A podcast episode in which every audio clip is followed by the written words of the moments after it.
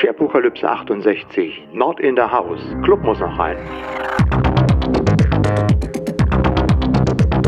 Aber in den, in den Alpen, also in den Voralpen und Alpen, ist äh, die höchste Lawinengefahrenstufe ever. Es wird von Bundesseite her gewarnt, das Haus nicht zu verlassen in den Bergen. keine Skitouren zu machen, keine äh, Schneeschuhtouren, oder? Weil quasi die Lawinengefahr, also ist die höchste Lawinengefahrenstufe und zwar im ganzen Alpenraum. Ja, dann geht mein Gruß aus dem grünen Berlin äh, wieder mal nach Zürich. Hallo Chris. Grüß Gott, grüß Gott. Ja, einen wunderschönen guten Tag. Hallo, liebe Zuhörer. Willkommen zur Sharepokalypse 68. Ähm, wie wir gerade von dir gehört haben, es schneit bei euch. Der Winter ist da. Wir hatten auch Schnee hier in Berlin schon. Äh, die anderthalb Zentimeter sind gefallen und innerhalb von zwei Tagen wieder weg gewesen. Und äh, das war dann vielleicht der Winter. Ich weiß es nicht. Und ähm, wie geht's dir? Alles gut? Alles gut soweit. Homeoffice wie gehabt, nichts geändert. Nichts geändert, ja, bei uns, äh, bei uns auch hier alles nichts geändert. Homeoffice, äh, die Zahlen gehen zurück. Es gibt langsam äh, positive Signale. Und ich finde, dieses neue Jahr, in, äh, man dachte ja 2020 war schon verrückt, aber so, was jetzt so am Jahresanfang nochmal abgegangen ist, ähm, hat uns motiviert, heute in dieser Sharepokalypse gleich mal mit dem ersten Thema ähm, was äh, das, ich sag mal, die, die ersten Wochen des Monats hier äh, dominiert hat halt ähm, ja der Machtwechsel in den USA. Du hattest ja in unserer letzten Sharepokalypse schon so angedeutet, dass äh, wir wahrscheinlich noch kurz vor dem äh, wie heißt das so schon, Inauguration Day, noch mit irgendwelchen Aktionen rechnen müssen. Und das ist ja dann am 6. Januar dann mit dem Sturm auf das Kapitol in äh, USA irgendwie tatsächlich kumuliert und ähm, äh, so auf einen äh, bisher nicht gekannten Punkt zu, zu gegangen. Also als ich das gesehen habe, muss ich auch sagen, da war man echt äh, doch äh, ganz schön mitgenommen. Oder wenn du siehst, was da so passieren kann in der größten Demokratie der Welt, das war doch irgendwie schon sehr äh, merkwürdig. Ja, genau. Ja, ich weiß, ich weiß nicht genau, wie ich es einschätzen würde. Ähm, es gibt ja Leute, die nennen diesen Sturm auf, ähm, äh, auf das Kapitol eine quasi eine kleine Revolution. Ich glaube, das ist eher eine, es war eher eine Demonstration, die aus dem Ruder gelaufen ist. Äh, irgendwo. Ja. Aber es ist klar, ich meine, das Thema, das uns interessiert, ist äh, die Befeuerung, die Befeuerung dieser Aktion durch Social Media. Ja, genau, dass das Social Media da ein, einen solchen oder gezeigt hat, zu was halt diese Social Media Plattformen wie Twitter und Facebook mittlerweile äh, äh, beitragen und dass man dort eigentlich äh, ja eine Plattform hat, die über die Distanz äh, die Möglichkeit geben sollen, sich auszutauschen, Informationen zu teilen, ähm, Interessen mit anderen zu finden, weltweit die Interessengruppen aufzubauen. Diese ganzen tollen Sachen haben aber gezeigt, auch, auch in den letzten Jahren, gerade in den letzten vier Jahren mit Trump, äh, wie das mittlerweile wirklich äh, in vielen Stellen aus dem Ruder gelaufen ist und dass es keine äh, verlässlichen Mechanismen gibt, um in diesen Medien, ich sag mal, sowas wie ähm, den gesunden Menschenverstand oder Kultur, Bildung und Anstand, wie ich früher mal gesagt habe, herzustellen. Also vernünftige Umgangsformen zu finden, sondern das ist mittlerweile teilweise so ähm, verroht oder so äh, auch kryptisch geworden, dass du, dass man da ja mittlerweile recht äh, vorsichtig singe. Und wenn man sieht, was für einen Einfluss das mittlerweile auch hat auf die reale Welt, ähm, dann ist das äh, schon, ich denke, äh, etwas, worüber man definitiv diskutieren muss, zumal dann die ähm, die Macht darüber ja letztlich bei den Big Tech-Konzernen liegt, die dann dafür sorgen sollen, ähm, dass dort äh, unakzeptable Dinge äh, gelöscht werden oder eben äh, bis hin zum Präsidenten letztlich irgendwann dann ausgesperrt wird. Ja, das sind, ich glaube, das sind ganz ähm, ganz äh, erhebliche Entwicklungen, die jetzt nochmal wirklich in den letzten vier Jahren und jetzt auch gerade Anfang diesen Jahres nochmal wirklich auf so einen Punkt kumuliert sind, was, glaube ich, jetzt in, in diesem Jahr noch einige äh, Diskussionen und, und Aktionen auslesen wird, wie man diese Probleme da lösen und in den Griff bekommen kann. Ja, das sieht man. Es ist so ein schwieriges Thema. Ähm, also ich glaube auch, äh, für uns, die sich ein bisschen mit dem Thema auseinandersetzen, vielleicht ein bisschen tiefer als äh, irgendwie so der standardisierte Politiker, die sich jetzt dazu äußern. Aber, aber trotzdem, oder wie gehen wir damit um? Und ich, ähm, ich, ich, ich, ich vergleiche so die Situation, ähm, oder ich bin immer der, der quasi probiert, die, die Gerichte, die Judikative äh, ein bisschen in den Schutz zu nehmen. Und ich glaube auch, ähm, auch hier, oder weil die Judikative einfach noch nicht so weit ist, weil, weil wir das, weil wir immer zuerst sehen müssen, was sind die Auswirkungen, bevor wir irgendwas unternehmen können. Und hier haben wir so eine Auswirkung, die man, ja, wie soll ich sagen, nicht antizipieren wäre falsch gesagt, oder? Weil früher oder später trifft Meinung immer auf Gewalt. Ähm, das hatte schon äh, Napoleon gesagt. Ich glaube, so frei übersetzt hieß das Zitat, äh, eine Revolution ist eine Meinung, die auf Bajonette trifft. Ähm, aber ich, ich vergleiche den, den Zustand der Situation, wie wir jetzt sind, also etwa wie beim Buchdruck. Weißt du, der, der Buchdruck hat quasi dazu geführt, dass, äh, dass die Bibel quasi ähm, mhm. äh, demokratisiert wurde. Ja?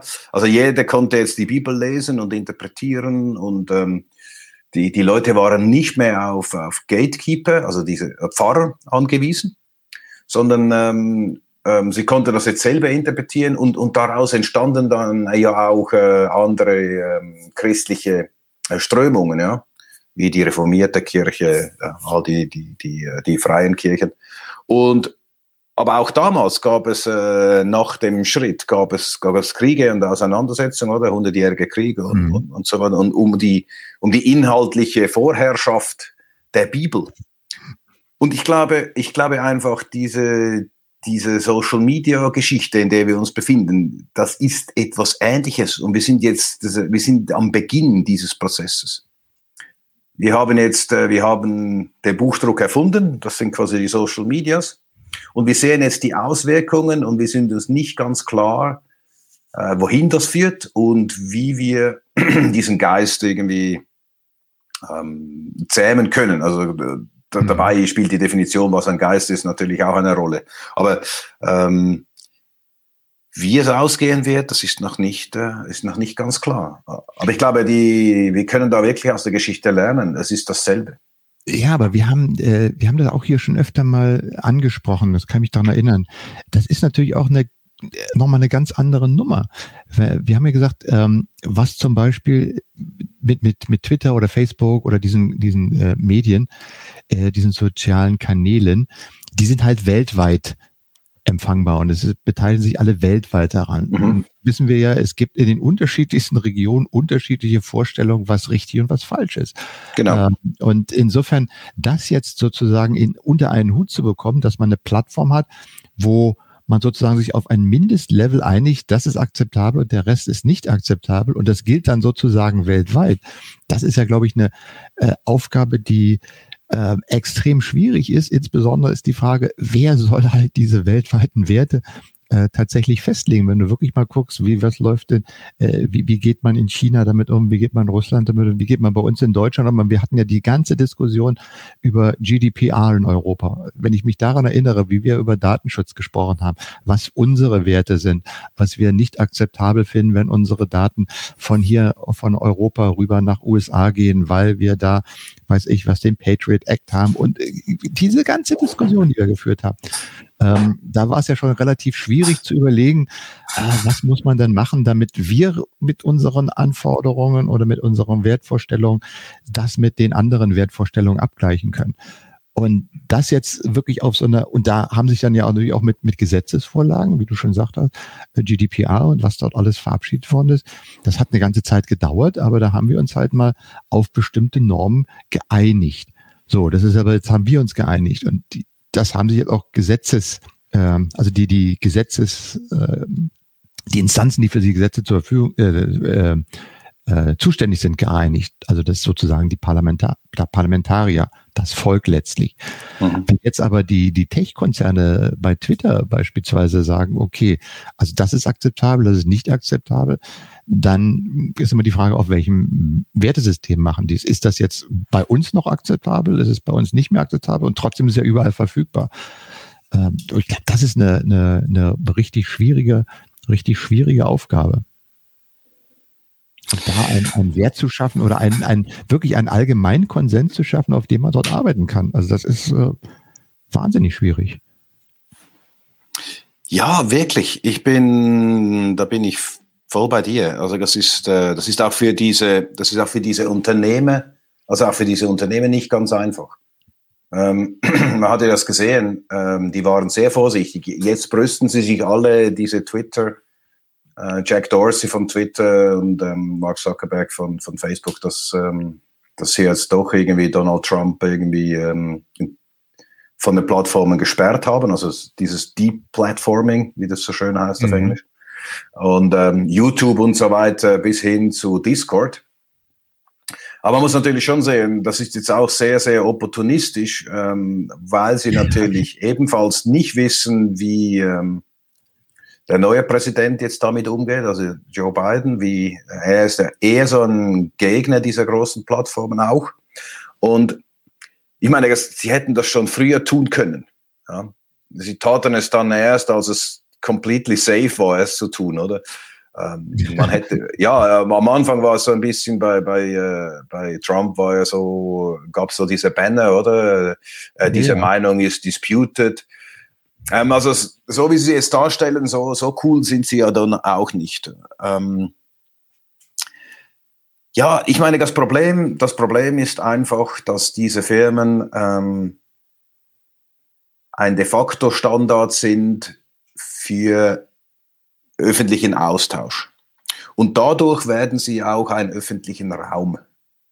Und wenn ich einen quasi so einen pseudo-öffentlichen Raum habe, wo ich mich austauschen kann, dann gelten, wie du sagst, da gelten Regeln oder diese Regeln müssen entwickelt werden oder diese Normen. Und hier haben wir einfach einen Clash ähm, zwischen neoliberalen Gedanken und, ähm, und, und staatlichen Eingriffen. Und das ist einfach schon schwierig. Und ich sehe das auch, wenn ich in meinem Twitter-Feed folge, sehe ich sehr liberale Schweizer Politiker, die plötzlich hier für, ähm, für Eingriffe des Staates äh, rufen. Was ich natürlich auch nicht verstehe, ja, weil das wäre komplett äh, gegen, ihre, äh, gegen ihres äh, liberales Gedankengut. Ähm, und, und umgekehrt. Also ich sehe auch hier haben quasi so Positionen oder Politiker in sehr eindeutigen Positionen ähm, können sich hier plötzlich auch andere Modelle vorstellen. Und ich glaube, das zeigt dieser Catch-22, den wir, den die meisten Leute hier haben, ähm, gegen Freiheit oder gegen Beschränkungen. Wie gehen wir damit um? Ich glaube, was wir uns einig, was wir uns einig sind, ist, dass, dass diese diese pseudo-öffentlichen Räume, die diese Plattformen schaffen, ähm, dass die ähm, irgendwie, irgendwie reguliert werden müssen. Ich glaube, wie, das kann ich auch noch nicht sagen, oder? Nein. Weil, weil wir müssen schon sehen, oder? Ähm, Benito, äh, um hier noch ein bisschen, um hier nochmal die Geschichte zu stressen, aber Benito Mussolini hat ähm, hat die Verschmelzung von Staat und Kapital als die perfekte Gesellschaftsform gesehen. Und er hat es Faschismus genannt. Und man könnte so ein bisschen, Big Tech betreibt eigentlich auch diese Verschmelzung von Staat und Kapital, eben durch diese pseudo-öffentlichen Räume und, und, und durch die Übernahme von staatlichen Aufgaben. Also, und damit meine ich, zu löschen, was ist erlaubt und was ist nicht erlaubt. Und das natürlich noch ohne jeglichen Rechtsschutz, oder? Im Gegenteil, oder? Die, es wird eigentlich verlangt, dass diese, ähm, dass, äh, wie heißt das, die, dass die Firmen von alleine reagieren, um hier quasi äh, Meinung zu unterdrücken oder zu löschen. Ähm, und, und, und deswegen sage ich, oder? Also quasi, man könnte, wenn ich jetzt sehe, es ist sehr überspitzt, aber, aber diese Verschmelzung von Staat und Kapital ist eigentlich Faschismus. Um, ich will das nicht Jack Dorsey unterstellen, oder? Es ist jetzt nur so ein Vergleich, aber wir müssen, wir müssen hier sehr, sehr vorsichtig sein. Und wie das genau zu geschehen hat, Kann ich leider auch nicht sagen. Du siehst es, ja, aber eigentlich, äh, wenn man vielleicht noch mal ein bisschen, weil du ja auch in die Historie eingestiegen bist, im Prinzip ist es doch, haben wir das Ganze doch selbst verursacht, weil wir irgendwann mal dieses Ding, was nicht wieder weggeht, wie hieß das noch? Ach ja, Internet. Haben wir da irgendwann mal vor 30, 35 Jahren in die Welt gesetzt und waren alle davon überzeugt, also zumindest die damals angefangen haben, wow, jetzt haben wir eine Plattform, über die wir uns international vernetzen können, freier Wissensaustausch, freier Erfahrungsaustausch äh, wir können ganz andere Dinge machen. Das hat dann zum Beispiel sowas wie alle Lexika und, und Enzyklopädien und Encarta hat es dann irgendwie mal mit Hilfe von Wikipedia weggewischt. Und wenn du heute guckst, äh, wir suchen über Google, wir kaufen bei Amazon, ähm, wir sind, ich sag mal, weitgehend äh, in unserem Umfeld vernetzt über äh, Microsoft 365. Letztlich hat das ähm, die ganzen Dienste, die wir nutzen und die großen und die alle nutzen, WhatsApp, TikTok, letztens ist es irgendwo in ein oder in einer großen Firma gelandet, einem Big Tech. Äh, und es hat dann Millionen, Milliarden von Usern, die alle da drauf sitzen. Und äh, insofern sind das eigentlich so eigentlich kleine, kleine Staaten, die damit äh, äh, äh, sich gebildet haben. Und ähm, und wir haben aber nie Mechanismen eingebaut, die irgendwie äh, dann sozusagen äh, das mit, mit dem, mit dem, ja, mit den Umgangsformen, mit den Inhalten, mit den ähm, rechtlichen Rahmenbedingungen weltweit äh, standhalten können. Und das versuchen wir jetzt immer ja an verschiedenen Stellen immer wieder nachzubessern, mit zum Beispiel GDPR oder ähm, anderen Dingen. Und ähm, ja, und insofern ist dieses ähm, ja, man ist da so in die Technikfalle reingelaufen. Man hat gesagt, oh toll, die Technik, Wahnsinn. Und wir haben gar keine Ahnung gehabt, wie sich das auswirken kann. Also zumindest die normal, wahrscheinlich haben sich einige äh, Zukunfts, äh, äh, wie sagt man, Zukunftsforscher oder diejenigen, die wirklich ein bisschen weiterblicken, gesagt haben, ah, seid vorsichtig, haben wir auch mal schon mal gesagt, so ein bisschen. Ähm, mhm da einfach reingelaufen, weil sie von der Technik fasziniert waren, weil natürlich auch ganz viel Positives darüber gekommen ist. Überhaupt kein Thema. Wir könnten ja so gar nicht miteinander kommunizieren äh, oder auch so einen Podcast machen oder ähnliches, wenn es diese Plattform nicht geben würde. Und insofern hat das natürlich auch unheimlich viel Positives bewirkt. Aber auf der anderen Seite ist, äh, ist einfach, ähm, sagen wir mal, die, die ja, die, die, das Rahmen, der, der Rahmen, der darum, also wir haben in Deutschland das Grundgesetz, das ist unser Rahmen, auf dem wir uns in der Regel alle bewegen und bewegen sollten. Das ist so die Vorgabe und jedes Land hat mehr oder weniger seine Verfassung. Äh, aber es gibt ja nicht so die, die Weltverfassung, auf der sich dann alle so auf diese Mindeststandards geeinigt haben, mit denen man das dann auslassen kann. Das fand ich schon, das ist, glaube ich, so das, das, das Kernproblem. Und insofern muss man natürlich ein bisschen vorsichtig sein, wenn man da in irgendwelche technologischen Neuerungen reinläuft und äh, zumindest aus den Erfahrungen ein bisschen lernen, denke ich mir. Ich weiß nicht, ob ich das so stehen lassen kann. Ich glaube, ja. ähm, ich glaube, es ist eine Frage der Optik. Weißt du, beim, äh, beim arabischen Frühling haben wir alle Social Media hochgelobt, oder? Dass das hier eine Revolution auslösen kann. Das hat der herrschenden Klasse auch nicht gefallen, was Social Media hier gemacht hat. Aber wir fanden es gut. Ich bin, ziemlich, ich bin ziemlich überzeugt, dass quasi in, äh, in, in gewissen arabischen Räumen ähm, das, was äh, Twitter und Facebook, also quasi was Donald Trump über die Social Media angefacht hat, sehr positiv wahrgenommen wird. Ja, ich, das ist ja eben ist diese, diese wirklich diese weltweiten unterschiedlichen Wertvorstellungen, das was wo wo akzeptabel ist, was nicht akzeptabel ist, äh, definitiv. Also und, und das mhm. wie gesagt, und das jetzt in so einer weltweiten Plattform, wo wo du im Sekundentakt alle deine Nachrichten um die ganze Welt schieben kannst, äh, das so da einen Minimalkonsens zu finden, äh, der für alle akzeptabel ist und wenn da jemand dann sozusagen drunter geht, dann ist er raus das ist, äh, das ist A, schwierig und B, wo kann man sich darauf einigen, dass man sowas machen will? Man sieht, wie ja dann, ähm, ich sag mal, auch so Weltorganisationen wie WHO und, und ähnlich oder Welthandelsorganisation oder World Health Organisation äh, wieder mal schnell jemand austritt, wo er sagt, nö, ich habe keinen Bock mehr und fertig und äh, geht einfach mal weg vom Tisch oder Klimaabkommen, na, wir gehen einfach weg vom Tisch, ist uns egal. Äh, das ist äh, das ist echt schwierig. Also da äh, sehe ich auch noch gar keine Lösung, wie, wie man da wirklich ähm, auf, auf irgendeine Möglichkeit kommen wird. Weißt du, und wir, wir, besprechen das jetzt soziokulturell, äh, wie, wie wir mit diesen Medien umgehen können, wie uns die Medien, also die sozialen Medienfirmen dabei helfen können. Was, was, was in dieser Diskussion aber noch oft ausgeblendet wird, ist natürlich, dass diesen Firmen geht es überhaupt nicht darum, irgendetwas Soziales zu sein. Nicht, nicht, im, nicht im Ansatz, oder?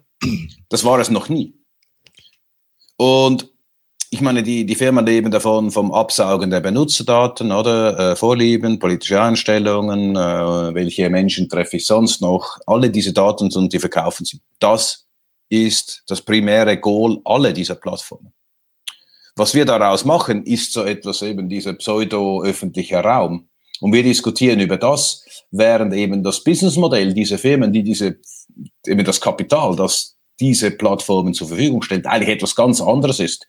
Diese, diese, dass, dass wir darüber sprechen können und sie sagen, hier ist freie Meinungsäußerung, das ist alles ein neoliberales Märchen, oder? Und grundsätzlich geht es darum, diese äh, diese Daten äh, äh, abzugreifen, oder? Und ich meine, Facebook und, und, Twitter war noch nie etwas Soziales, oder? Nicht, nicht einmal, äh, soll ich sagen, ja, nein, war es nie. Im, Im günstigsten Fall bekommt man, wenn ich es weltweit anschaue, im günstigsten Fall bekomme ich nur Werbung angezeigt, im ungünstigsten Fall bekomme ich ins Gefängnis, oder?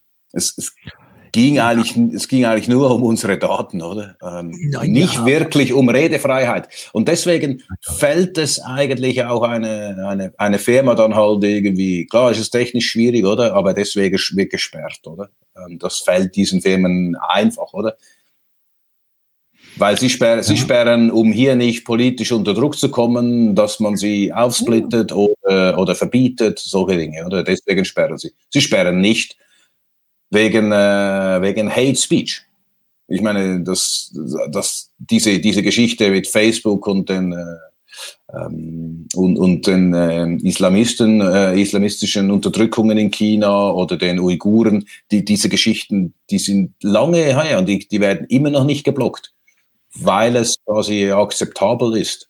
Ja, die, genügend akzeptabel, oder? Ich, ich, ich, ich äh, bin da voll bei dir. Und das, ja, das, das, das glaube ich, das ist das, das Kernproblem, äh, da etwas zu finden oder das so auf die Reihe zu bringen, dass das ähm, weltweit akzeptabel ist und dass man da äh, übergreifende Standards oder Mindestkonventionen findet, auf die man sich da einigen kann. Und wenn man sich nicht darauf einigen kann, was macht man dann? Ja, äh, weißt du, es, es, es gibt, ja, ich meine, Alternativen dazu gibt es, weißt du, wie, wie Mastodon oder, oder ja. Diaspora. Ja, die, die, gibt, die gibt es, oder? Wenn, wenn ich meine Kontakte hier digital pflegen will, die wären einfach, die, die wären da, die wären dezentral. Ähm, also äh, die technische Lösungen gibt es. Es ist halt einfach immer wieder, wenn 20 Prozent meines Freundeskreises dort ist, dann zieht es mich auch dorthin, weil ich einfach ein Herdentier bin.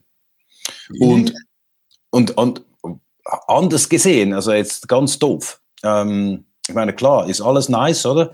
Aber wenn es nur darum geht, mit anderen Leuten mich auszutreffen, meine sozialen Kontakte zu pflegen, Finalemente bedarf es ein Telefon und eine Adressliste. Es braucht eigentlich gar keine App. Äh, das, der Punkt ist, ich, ich muss selber aktiv werden. Ich muss selber aktiv werden und ähm, blöd ist halt einfach nur, wenn man sich gewohnt ist, dass einem alles in den Arsch geschoben wird. Und das machen natürlich diese Plattformen, oder? Das, gehst du einmal in den Zug oder in den Bus, dann siehst du es, oder? Alle scrollen hier ein bisschen äh, durch und können schön passiv sein. Wenn ich aber mich aktiv beteiligen will, brauche ich eigentlich keine App. Ja, wobei, also das würde ich jetzt gar nicht mal so unterstützen, weil also auch ich bin ja nun schon, ach Gott, wie lange bin ich jetzt auf Twitter? 14 Jahre, 12 Jahre, keine Ahnung, ganz äh, relativ lange und nutze es eigentlich auch äh, recht aktiv, insbesondere weil es mir auch ganz guten ähm, Inform also mein Informationsmedium, weil ich auch ganz äh, passablen Listen, die ich mir selber zusammengestellt habe, folge. Und ich habe da echt einen Mehrwert drüber und kann auch ähm, beim einen oder anderen Mal darüber ein paar Informationen teilen oder jemand direkt ansprechen. Also es ist schon, schon recht hilfreich. Äh, ich bin auch noch auf Facebook, das ist aber eher so, ja, da ist man halt drauf gewesen, hat noch so ein paar Kontakte in ein paar Gruppen drin, gerade so für das Livestreaming, halt hier, äh, wir zeichnen ja heute hier über StreamYard äh, das Audio auf oder so weiter, da sind halt die Anwendergruppen da drin und äh, die, die Beta-Gruppen, in denen man aktiv beteiligt ist und einfach sieht, wie entwickelt sich das weiter. Das ist auch ein gutes Diskussionsforum, also finde ich gut, vor allen Dingen, weil da auch sehr viele ähm, Anwender drin sind, mit denen du dich dann austauschen kannst und von deren Erfahrung lernen kannst, ähm, hat einen entsprechenden Mehrwert. Ähm, also insofern, da sind natürlich auch Vorteile drin, wenn du das Medium, wie gesagt, wie gesagt, aktiv nutzt. Und das könnte ich jetzt zum Beispiel nicht über ein Telefon machen, weil du halt einfach zu diesem Thema die Leute einfach ähm, nicht wiederfindest. Ich bin zum Beispiel, ganz ehrlich, bin auch in einer Gruppe drin, die nennt sich Rias 2 Hörer. Äh, das war hier in Berlin unser, mein, mein äh, Radiosender, mit dem ich aufgewachsen bin. Und in dieser Gruppe ist man drin und guckt mal rein und teilt dann nochmal so ein paar alte Erinnerungen an, an damals. Ganz kleine Gruppe, da passiert auch gar nicht sehr viel. Ähm, also diese, diese Nischengeschichte ist ja etwas, was wirklich auch, ähm, war am Anfang auch immer, übers Internet kannst du weltweit halt die Leute freuen, die an deinem Thema, weiß ich was, Blumenzucht aus Krokussen, hellgrün, wie mache ich das? Die findest du dann halt übers Netz und kannst dich mit denen austeilen. Das ist alles sicherlich Vorteile, aber auf der anderen Seite äh, definitiv ähm, kommerzielle Interessen stehen dahinter, diese Plattform bereitzustellen. Und es hängt da wirklich davon ab, auch wie man selber so ein bisschen diese ganze Plattform nutzt. Und wenn man erstmal in diese Plattform eingebunden ist und du auch, kann ich mir sicher, ich habe jetzt war ja auch gerade dieses Thema, WhatsApp will jetzt äh, quasi die Kontaktdaten direkt mit Facebook verknüpfen und austauschen und so weiter, was bisher nicht war. Das gab jetzt auch einen entsprechenden ähm, Aufschrei darüber, wo ich den auch bloß zwei, drei Tage gesehen habe und mittlerweile ist irgendwie wieder ruhig geworden. Habe ich mir auch gelegt, ja, auch äh, WhatsApp, wenn ich mir jetzt vorstelle, ist natürlich in, in privaten Kreisen, da gibt's ganz viele WhatsApp-Gruppen, wo, wo du jetzt gerade auch in dieser Pandemiesituation vielleicht mit deinen ganzen Freunden über WhatsApp kommunizierst und, und äh, dich austauschst, bist damit komplett drin. So, und jetzt sagt dir jemand, äh, ja, jetzt werden deine Daten damit ausgetauscht, geht mal bitte alle nach Signal oder Trema oder wie die alle heißen. Äh, das ist etwas, was, ja, im Prinzip würde ich sagen, ja, müssten wir einfach machen, aber wenn du dann quasi den Kontakt zu all deinen äh, anderen verlierst, mit denen du dann vielleicht auch interaktiv dich austauscht, puh, das ist, äh, das ist schwierig. Das ist schwierig. Und deshalb ist eigentlich das, was man, das, wenn du so in diese Plattform reingewachsen bist und dir am Anfang auch gesagt, oh toll, was man das machen kann und so nach und nach dann aber erkennst, ja, das ist schlimm. Ähm, das ist eigentlich nicht so gut. Das würde ich vielleicht auch nicht oder ach, eigentlich ist mir auch egal. Und das ist dann schon etwas, ähm, wo es schwieriger wird, wo ich denke, dass man da nicht einfach sagen kann, ich schalte das jetzt mal ab, äh, und bin dann einfach äh, mit allen jetzt irgendwie mal nicht mehr in Kontakt und musste jetzt andere Wege suchen. Das ist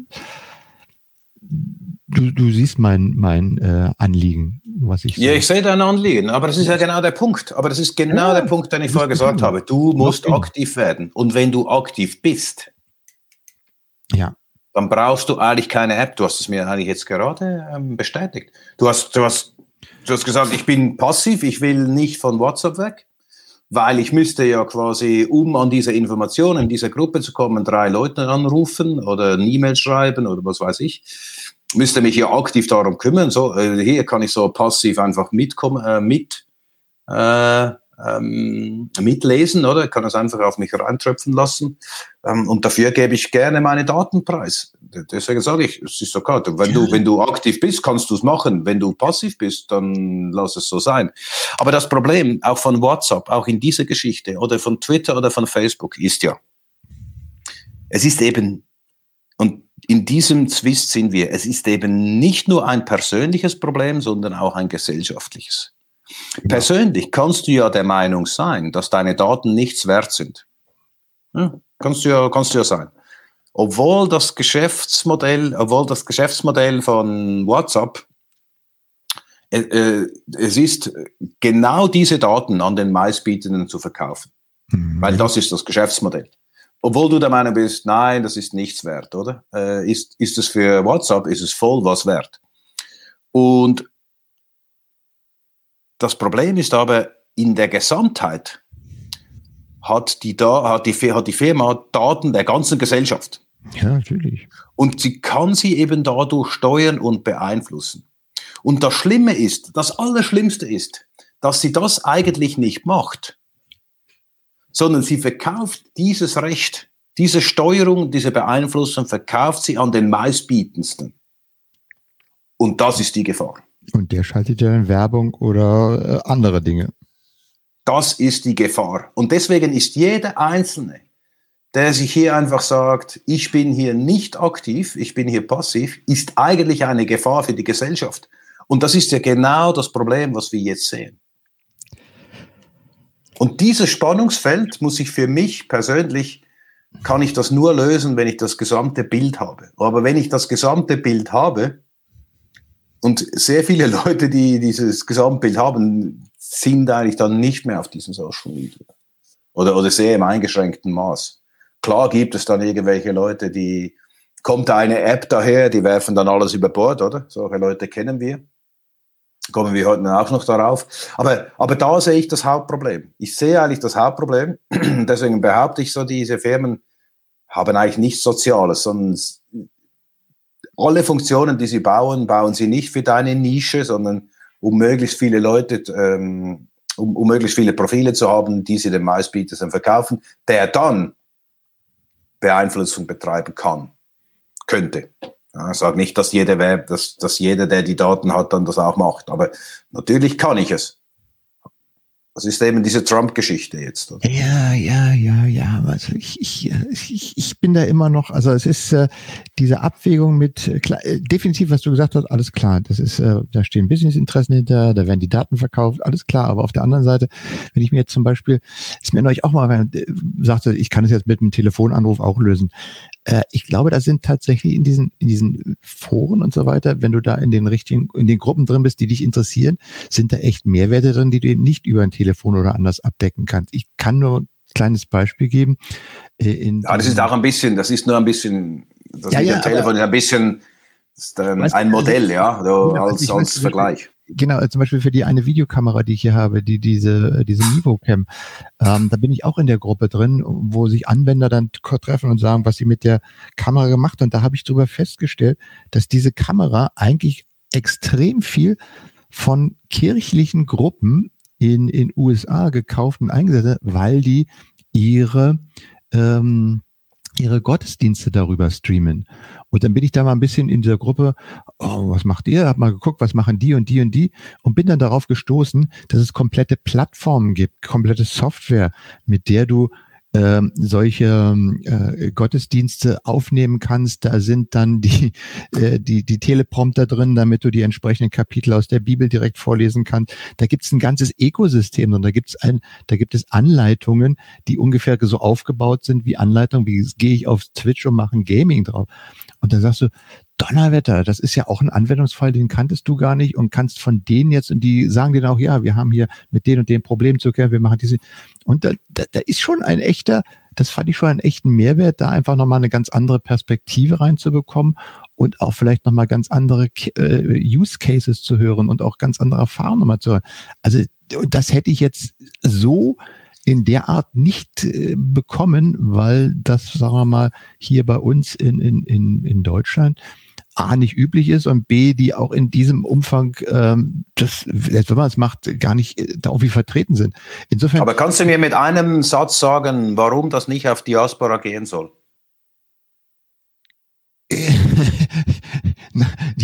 ja, äh, sag, ja, sag's mir.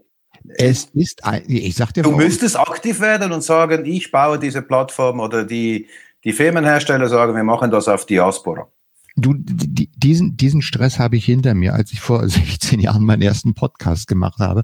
Und wo ich sage mal, die ersten vier Jahre allen Leuten erstmal erklären muss, ja, ich mache einen Podcast. Was ist denn das? Ja, das ist, da kannst du aber nicht, wie geht denn das? Was kann, da habe ich echt alle äh, immer erstmal erzählen müssen und habe gesagt, warum machst du denn das? Das gehört doch eh keiner, das kennt doch gar keiner. Natürlich, natürlich. Ja, ja, also, musst du machen. Aber, aber diese ja. Passivität, diese Passivität führte zum Sturm aufs Kapitol. Ja. Letztlich bist, es, bist du schuld. okay. oh Mann, jetzt ist aber. Ja, aber weißt du, was ich meine? Das ist, das, das ja, ja, ist sehr weit ausgeholt. Aber dieser Bogenschlagen, ja. diese, dieser Bogenschlagen, das ist es eben. Und das ja. macht die Diskussion so schwierig. Und das macht ja. auch, äh, oder? Ähm, Deswegen, klar, es, es könnte überall gehen. Es könnte auch in einem Forum stattfinden. Es könnte auch auf der Webseite des Herstellers äh, ähm, sein. Er könnte auch dort, äh, äh, wie klassisch. Ja, aber also, weißt du, es ist alles möglich. Es könnte ja, in einem bezahlten Netzwerk sein. Es könnte überall sein. Genau, es ist nur die Passivität. Dass, nein, es, dass nein, es cool ist, bin nein, ich bei dir. Nein, nein, aber die, die, die Plattform, okay, aber äh, das würde nicht auf einer anderen Plattform so stattfinden weil dir einfach aufgrund der Masse äh, des, äh, die Auffindbarkeit fehlt. Du findest sie, du, du kannst, wenn ich jetzt sagen würde, also A hätte ich nie erfahren, dass es sowas überhaupt gibt, dass die da drüben sowas machen. Ja, und ich hätte jetzt sagen, oh, ich mache jetzt eine, eine Gruppe auf, die hätten mich auch nie gefunden. Das ist, das ist, liegt einfach daran, dass du auf dieser hm. Plattform, wenn du das machst, eine ganz andere äh, äh, Verbindung oder Reichweite bekommst. Wenn da zwei Milliarden Leute drauf sind, hast du natürlich irgendwo findest du jemand, der mit deinem Thema aus. Und da ist definitiv, das ist diese, diese Skalierungsfaktor. Das ist einfach diese Macht der Plattform, dass du da einfach, wenn du es willst, tatsächlich auch diejenigen findest oder eine gute Chance hast, jemand zu finden, der sich an dem, was du inter dich interessiert, auch jemand findest. Und da muss ich dir nicht erst erklären, was ist die Plattform, du musst das installieren, damit du mit mir reden kannst. Das hat ja schon mit Linux nicht funktioniert. Ich sag mal, ja, aber das ist eine Schutzbehauptung, oder? Wir nein, haben, nein, wir haben unsere Leute auch mit IRC gefunden, oder? Nein, ja, nein, aber nicht, nicht, nicht wirklich. Also du, wenn ich heute. Ja, ja ich weiß schon, was du meinst. Nein, aber, aber trotzdem, auch das ist lösbar. Nein. Es ist einfach, du findest sie, du findest sie per Zufall, oder? Aber, aber ich meine, der Hersteller könnte das auch auf der Webseite anbieten und sagen, wir haben hier 27 Gruppen, oder? Wäre möglich nicht, ja, aber dann bist du, dann, dann muss ich ja für jedes, für jedes Thema, was mich interessiert, muss ich auf eine andere Herstellerseite gehen. Ja, aber du könntest, wie gesagt, das, es könnte auch auf einer dezent, also dezentralen Plattform wie äh, eben Diaspora stattfinden, zum Beispiel. Könnte auch. Muss ja nicht unbedingt auf Facebook stattfinden. Ja, also ich glaub, bin ich, also, äh, ich sag mal, ja. ja. Okay, pass auf, ich sag ja, du hast wahrscheinlich recht. Auf der anderen Seite werde ich es dann nicht machen, weil es einfach viel zu aufwendig wäre, ähm, das tatsächlich dann umzusetzen und dann wirklich das, den, den Mehrwert davon zu haben. Das behaupte ich mal einfach so. Ja, das ist eine reine Behauptung. Das glaube ich ist eine reine Schutzbehauptung. Weißt du, gerade du mit deiner SharePoint-Community, du bist das pure Gegenteil. Du hattest, ja, weil du selber gemacht hast, gibt es nicht, mache ich selber. Freunde hier, ich organisiere das, weil du aktiv geworden bist. Und die ja. Leute kamen zu dir, weil du aktiv geworden bist. Ja, aber nur, weil ich eine Plattform hatte, über die ich das machen konnte. Und das war voilà. in diesem Falle war es das Internet. Ja. Und da habe ich mich aber auch dann, aber auch äh, ja äh, Forum aufgemacht und äh, ja, ja das ging auch. Ja, du hast es ja. selber gemacht. Du könntest es tun. Ich sage nicht, dass du das musst, weißt du? Und ich äh, verstehe mich nicht falsch. Ich, ich äh, spreche auch nicht gegen den Vorteil, den diese Plattformen haben für den Einzelnen. Da bin ich voll bei dir. Die Vorteile gibt es. Ich sage nur, in der Gesamtheit sind die, können diese Vorteile ganz schnell in was Negatives umkippen. Da bin ich und, da hundertprozentig bei dir. Und, das, und das, das, und das ist das Problem, oder? Und ja, für mich ist die Konsequenz natürlich, dass ich dann auf gewissen Plattformen einfach gar nicht präsent bin. Also ich bin auch auf Twitter, aber ich bin nicht auf Facebook. Ja. Ähm, so, so, also ich habe dann Plattformen, die mich nicht mit, mit der Konsequenz dann halt auch, äh, ich bin nicht auf WhatsApp, war ich noch nie. Ähm, ähm, aber ich habe einen Instagram-Account weil nicht weil ich dort aktiv bin, sondern weil ich äh, das brauche, um gewisse Dinge nachzuschauen. Ja. Mhm. Man kommt natürlich in dieser Gesellschaft dann nicht um diese pseudo-öffentlichen Räume, oder? weil halt eben das Leben, wie du es sagst, das Leben findet dort statt. Ja, und das ist halt dieses, äh, wenn ich das jetzt mal so ein bisschen, wir müssen auch vom Punkt kommen hier mal, aber, äh, nee, aber wenn ich das nochmal so zusammenfasse, es ist wirklich so die, diese, also wir haben das, glaube ich, ganz gut äh, formuliert, dieses Problem. Zum einen, man hat gewisse Mehrwerte, man zahlt dafür, das, was wir immer schon sagen, du zahlst mit deinen Daten, nichts ist umsonst. Ähm, und äh, es gibt die Risiken, wir haben es jetzt gesehen in den vier Jahren, in den letzten vier Jahren, was so alles äh, digital passiert ist, zu welchen Auswüchsen das führen kann. ähm, dass das ein Riesenproblem ist, das irgendwie in den Griff zu kriegen. Ähm, ja, und ähm, an dem Punkt sind wir jetzt, würde ich mal sagen. Was übrigens, was mir aufgefallen ist, dass nachdem dann tatsächlich nun ähm, Joe Biden endlich äh, äh, ins Veramt, äh, wie heißt es so, amtlich äh, Inauguration, wie nennt man das in Deutsch? Amtsübernahme gemacht hat. Mhm. Oder Amtseinführung. Amtseinführung, okay. ja. Wie dann so, aber wirklich schlagartig ist über, über Twitter und über alles, hast du so richtig gehört, so, ah, Gott sei Dank, es hat ein Ende. Mhm. Also die, die, dieses, äh, in allen Kanälen kam das so, wo du gehört hast und, ähm, und, und dass dann ähm, der gute Bernie mit seinen Wollhandschuhen so als Twitter-Meme äh, quasi die ganze Inauguration nochmal äh, geprägt hat, das war irgendwie auch so, wo du sagst, ach guck mal, es wird wieder ein bisschen normaler.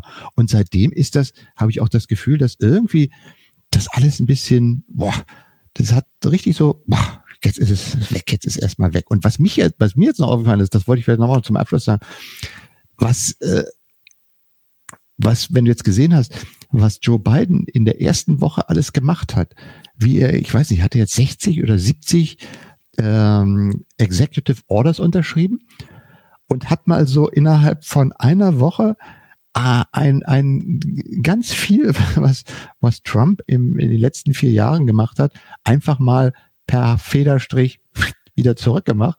Also mhm. ins Klimaabkommen, ab in die WHO wieder zurück. Hier, Border äh, wird nicht mehr finanziert und das weg und dir und da und zack und zack und zack. Da muss man mal sagen, wenn bei uns mal, sagen wir mal, so ein Politikwechsel ist und dann wieder mal eine andere Koalition ankommt, ja, dann werden auch neue Programme vorgestellt, dann kommt mal hier ein bisschen was und da was. Aber da wird ja nicht um einen, in der Regel, in der Regel, ich glaube, meistens wird ja nicht dann so flachartig der ganze Tanker einfach mal so, ups, jetzt 180 Grad Wendung und in die andere Richtung wieder zurück. Und das finde ich natürlich bei, bei einer immerhin noch so weltweit führenden Nation wie den USA einfach mal total interessant zu sehen, wie da innerhalb von, ich sag mal, innerhalb von einer Woche die Macht des Präsidenten dafür ausreicht, da mal ein paar ganz grundsätzliche Dinge einfach nochmal, jetzt machen wir wieder anders. Und das heißt ja auch, dass, wenn in vier Jahren jemand anders wiederkommt, dass das dann genauso sein kann. Und äh, dass das irgendwie auch alles am, an den Parlamenten im mehr oder minder ja vorbeigeht. Das geht, äh, diese Macht dieses Präsidenten ist ja da doch relativ umfangreich. Das haben ja auch, wenn man da mal ein bisschen nachliest, alle Präsidenten vorher haben ja auch immer ganz viel mit Executive Orders gemacht. Wenn sie irgendwas nicht durchs Parlament durchgekriegt haben, sie durften das, dann haben sie halt ihre Executive Order gemacht. Mhm. Es ist auch etwas, wenn du jetzt gerade sagst, wir brauchen ja wieder verlässliche Verbindungen oder wir müssen irgendwie auf was Allgemeines uns einen, das, das kannst du ja sagen, okay, jetzt haben wir vier Jahre vielleicht mal die Richtung, aber wir müssen uns eigentlich prinzipiell darauf einstellen, dass im nächsten vier Jahren, wenn das dann wieder mal einen Machtwechsel gibt, dass dann jemand sich den sagt, so, ich schaff's auch in zwei Tagen, diese 60 Executive Order durchzubringen und dann drehen wir mal wieder alles um. Deswegen sind ja viele, deswegen sind ja viele Leute ähm, nicht mehr unbedingt demokratiefreundlich, weil sie sagen, ich habe lieber quasi einen guten König, oder? Ähm, habe ich dann vielleicht mal acht Jahre ist ein guter dran und dann habe ich wieder mal acht Jahre einen mistigen, aber vielleicht äh, kommen wir als Volk so weiter, als quasi ja. einfach langsam zu reagieren, weil offensichtlich funktioniert das nicht, wenn man jetzt so in äh, Richtung äh, um Umweltschutz, Klimaschutz schaut, ja. Dass wir das in so einem solchen Modell schaffen. Aber ja, äh, ja, also ich sehe das immer mehr, dass diese Haltung, ähm, also quasi eine antidemokratische Haltung ja, äh, in meinem äh, Umfeld eigentlich nicht an der Tagesordnung, aber, aber dass hier solche Gedanken gesponnen werden, ja. Das ist schon. Ach ja, na gut. Also was haben wir jetzt, was lernen wir daraus? Wir lernen daraus, dass ähm, dass wir uns immer gut Gedanken machen sollten, bevor wir irgendwelche neuen technischen Revolutionen angehen oder neue technische Dinge gucken. Wir haben ja gelernt, musste vorsichtig sein, musste gucken, äh, ist das, äh, wir, sind ja auch. Wer finanziert das? Wer finanziert das? Äh, was ist mit dem Datenschutz? Was passiert mit meinen privaten Daten? Was ja. passiert dann so? Da muss man vorsichtig sein. Und da, ja, und da haben wir dann schon die nächste Sharepokalypse und da sind wir dann im Clubhouse. Ja, hast du schöne Überleitung gemacht. Ich bin bekannt für meine tollen Überleitungen. Ja, das ist gut. Ja, ja äh, äh, Clubhouse ist so, äh, ist so klassisches FOMO, würde ich sagen, oder? Also, Aber das ist FOMO auf Steroids, muss ich sagen. Genau. Also zumindest bei uns hier in Deutschland. FOMO steht für Fear of Missing Out. Hm. In, auf Deutsch übersetzt, äh, die Angst, etwas zu verpassen. Scheiße, ich bin nicht mit dabei. Scheiße, ich bin nicht mit dabei. Und ähm, was wir auch jetzt ein paar Mal zur Vorbereitung zu dieser Sendung äh, gesagt haben, es ist schon so, also wie auch wirklich Hardcore-Datenschützer aus dem CCC-Umfeld hier komplett ähm, äh, komplett durchdrehen und auf diese App, äh, App abfahren. Ähm, also, also, auch ist, mich, also ich, ich habe das auch. Äh, ich, äh, eine ich habe mal gelesen, das ist, eine, das ist eine kogni kreischende kognitive Dissonanz. ja, also um das mal vielleicht ein bisschen äh, kurz durchzuschokrieren.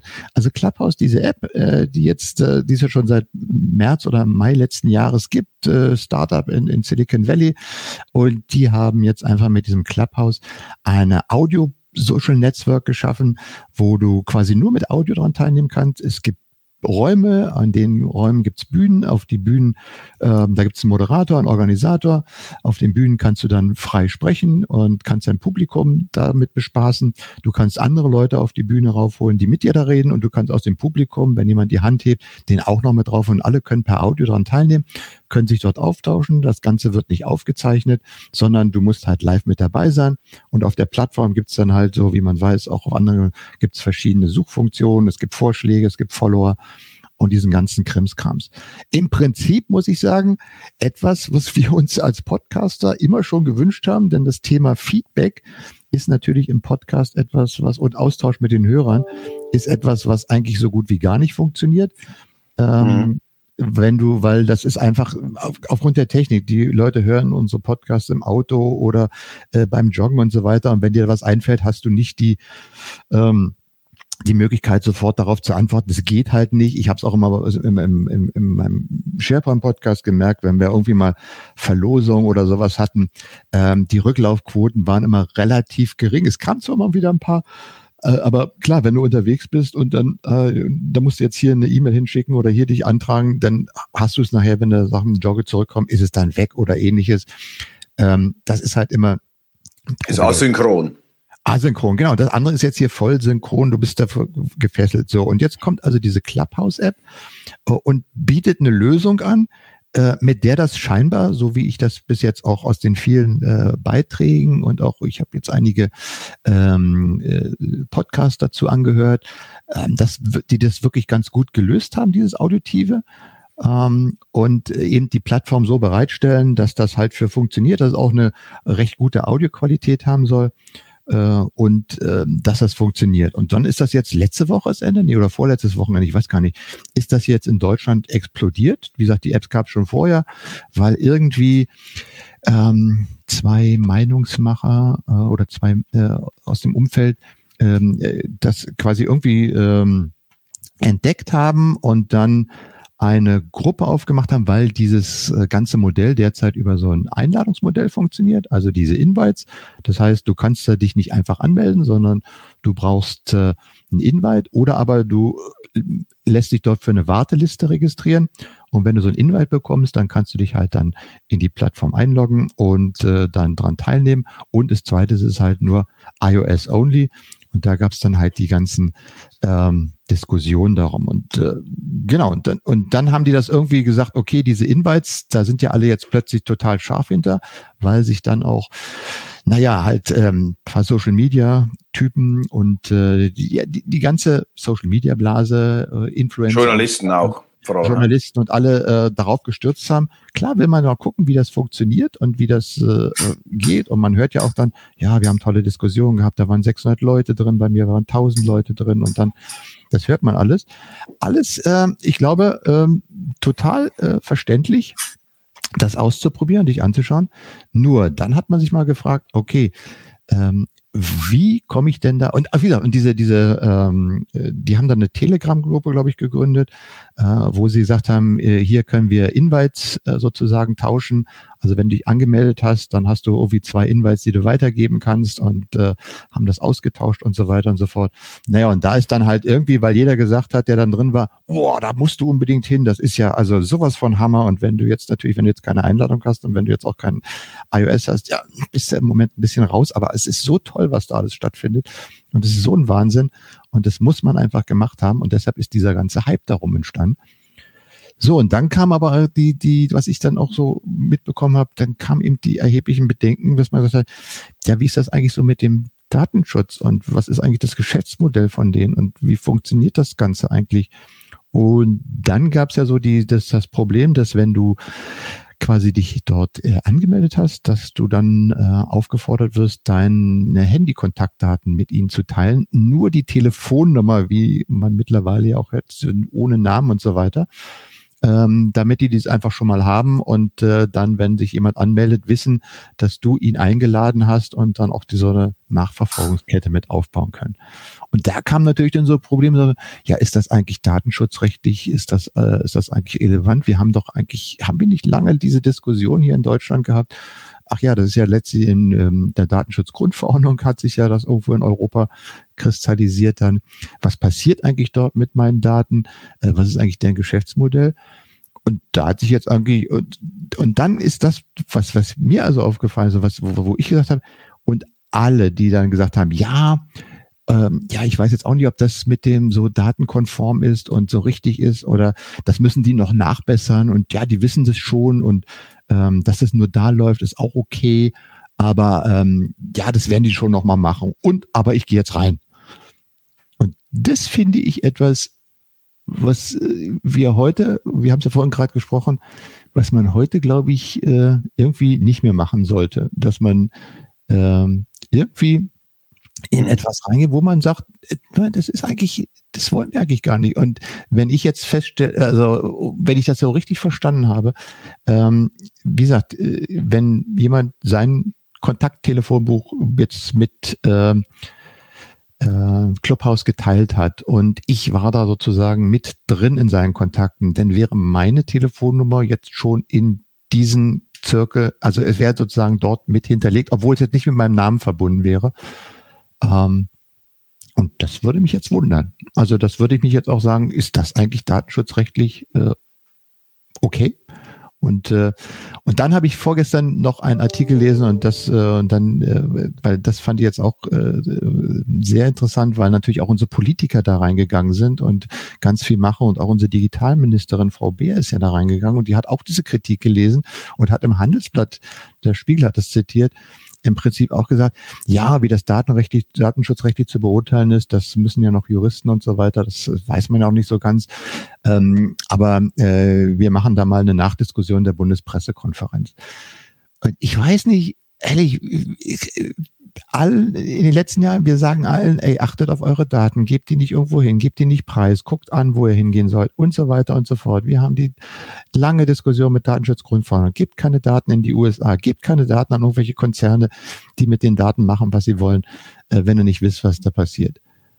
Und dann kommt jemand und sagt, great, coole Funktion, haut mal alle rein und alle hauen rein. Verstehe ich nicht. Ja, verstehe ich auch nicht. Ähm, absolut. Und ähm, diesen Effekt hier, wie, wie die Leute auf dieses äh, FOMO oder, oder einfach abhypen, das verstehe ich nicht, weil wie, wir, wie, du, wie du zu Beginn als Einleitung gesagt hast, äh, es, es ist komplett unklar, wie sich die, wie sich die Leute finanzieren. Ja, es ist, aber, aber, es ist, aber es ist eigentlich klar, dass sich hier das nächste Monster aus dem Schlamm erhebt und quasi die, die Zukunft der Demokratie gefährdet. Ja, also was also, weißt du, weil das ist, hier ist es dann noch viel direkter, oder? Wenn man sagen kann, ähm, hier ist es dann wirklich irgendwie äh, synchron. Ähm, also das hier wieder eine, eine datenbasierten Firma zu, also die, die diese Daten dann weiterverkauft ähm, als Geschäftsmodell, von dem gehe ich jetzt mal aus, oder? Äh, ich gehe nicht davon aus, dass es, es kosten wird. Aber also ich meine, es ist klar, dass es ein, ein nächsten Datenmonster wird und ähm, oder ziemlich sicher, dass es ein Datenmonster wird und dass, dass hier die Leute sich darauf stürzen, nach all dem, was wir jetzt gerade diskutieren, rund um Facebook und um den Sturm auf das Kapitol, ist für mich komplett Aber nicht nur ein bisschen unverständlich, sondern komplett unverständlich. Komplett. Ja, äh, also mit dem Bezahlen, das hat, haben wir auch schon gesagt. Ähm, so eine Idee wie, wie, wie Flatter mal war, wo du quasi auf deine Webseite einen Button packst und dann konntest du dem Website-Betreiber über Flatter halt irgendwie ein paar Euro zukommen lassen. Also äh, so etwas wird da wohl, glaube ich, diskutiert, dass sie so eine Bezahlmethode einfangen. Und einer hat auch gesagt, naja, da gibt's dann wahrscheinlich einen Button, da kannst du dann dem Sprecher, kannst du dann fünf Cent überweisen. Das ist auch nett. Also, du gehst dahin, teilst dein Wissen und als Dank kriegst du dann fünf Cent. Ist jetzt auch äh, bisschen übertrieben gesagt, aber äh, sowas wird es geben. Es wird sicherlich da auch eine Methode geben, dass man dann für äh, Veranstaltungen bestimmte Räume irgendwie äh, separat buchen kann und äh, dann noch zusätzliche Unterstützung kriegt. Also da wird sicherlich auch ein Modell geben, was ich Es geht nicht um den Inhalt zu bezahlen. Der Inhalt ist ja egal. Es geht darum, was macht äh, Clubhouse, also die App Clubhouse mit meinen Daten. Ja, ja, eben. Und äh, das hat ihm, äh, habe ich neulich auch, äh, irgendwo habe auch gehört, naja, jetzt haben die ja nur die Telefonnummer und das ist ja, da ist ja kein Name zu verbunden. Okay, jetzt nehmen wir mal an, ähm, 20 von meinen Kontakten haben ihre Telefonnummer, äh, Telefonbücher mitgeteilt. So, das heißt, ich bin jetzt in, meine Telefonnummer ist jetzt, äh, nur die Telefonnummer ist da, aber die ist jetzt plötzlich mit 20 Kontakten verknüpft. Ja, WhatsApp. Ich kann es mit WhatsApp-Daten verknüpfen.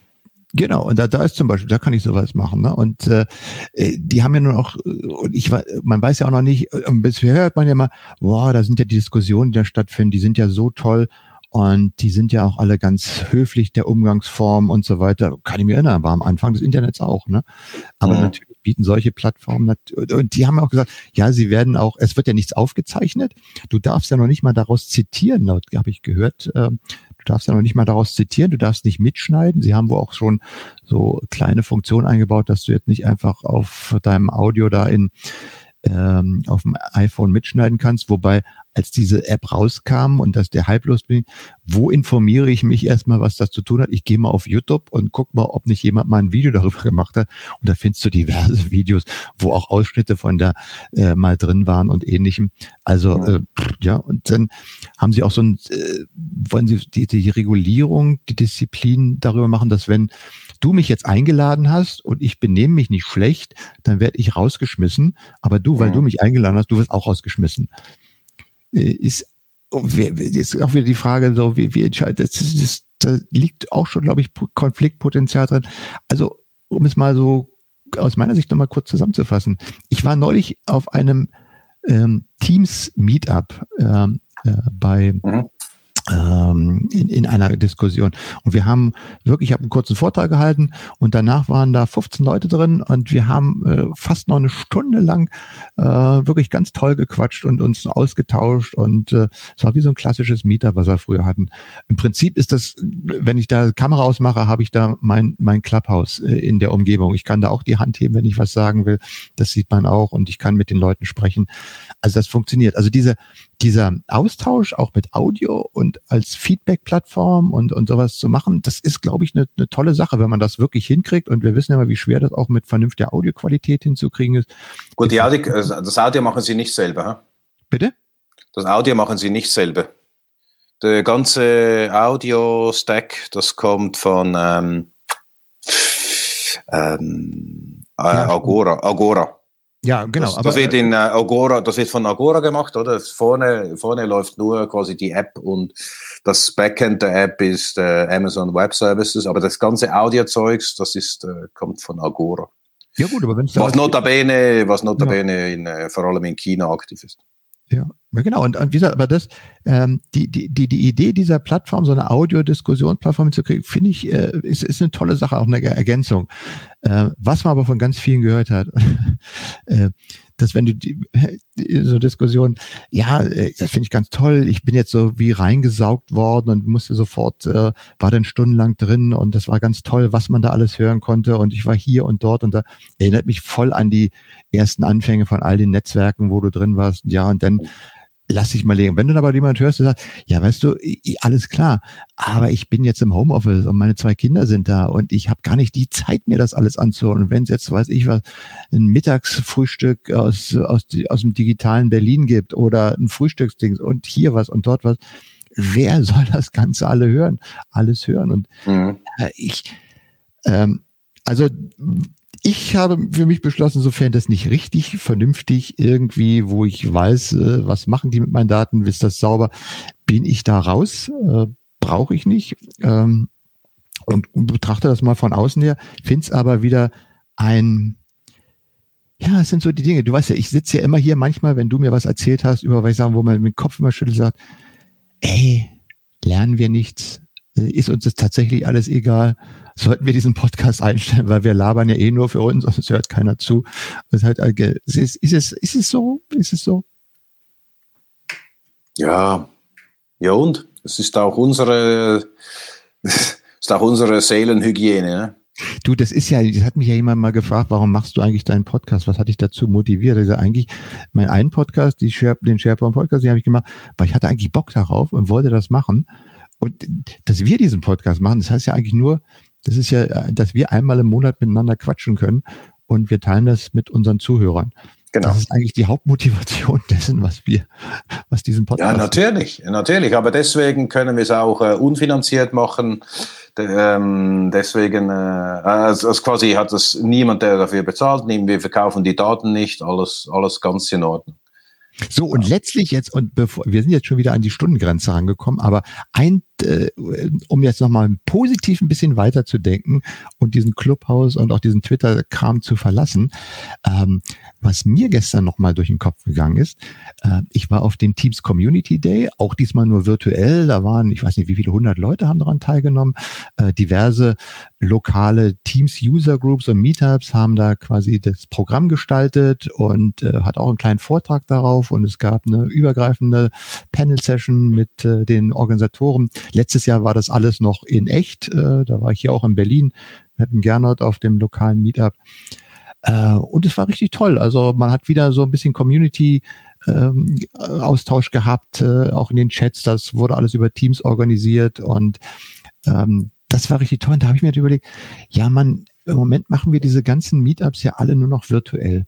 Irgendwann wird es ja mit diesem Corona, äh, wenn wir alle durchgeimpft sind und äh, so weiter, wird es ja auch wieder mal echte Meetups geben. Und was mhm. ich in den letzten Jahren ja wirklich super geschätzt habe, ist dieses äh, hier in Berlin auf die diversen Meetups zu gehen, sei es zum Thema AI, sei es bei Google, sei es bei Bayer vom Healthcare oder äh, auf die, ja, keine Ahnung, was, IoT-Meetups und so weiter.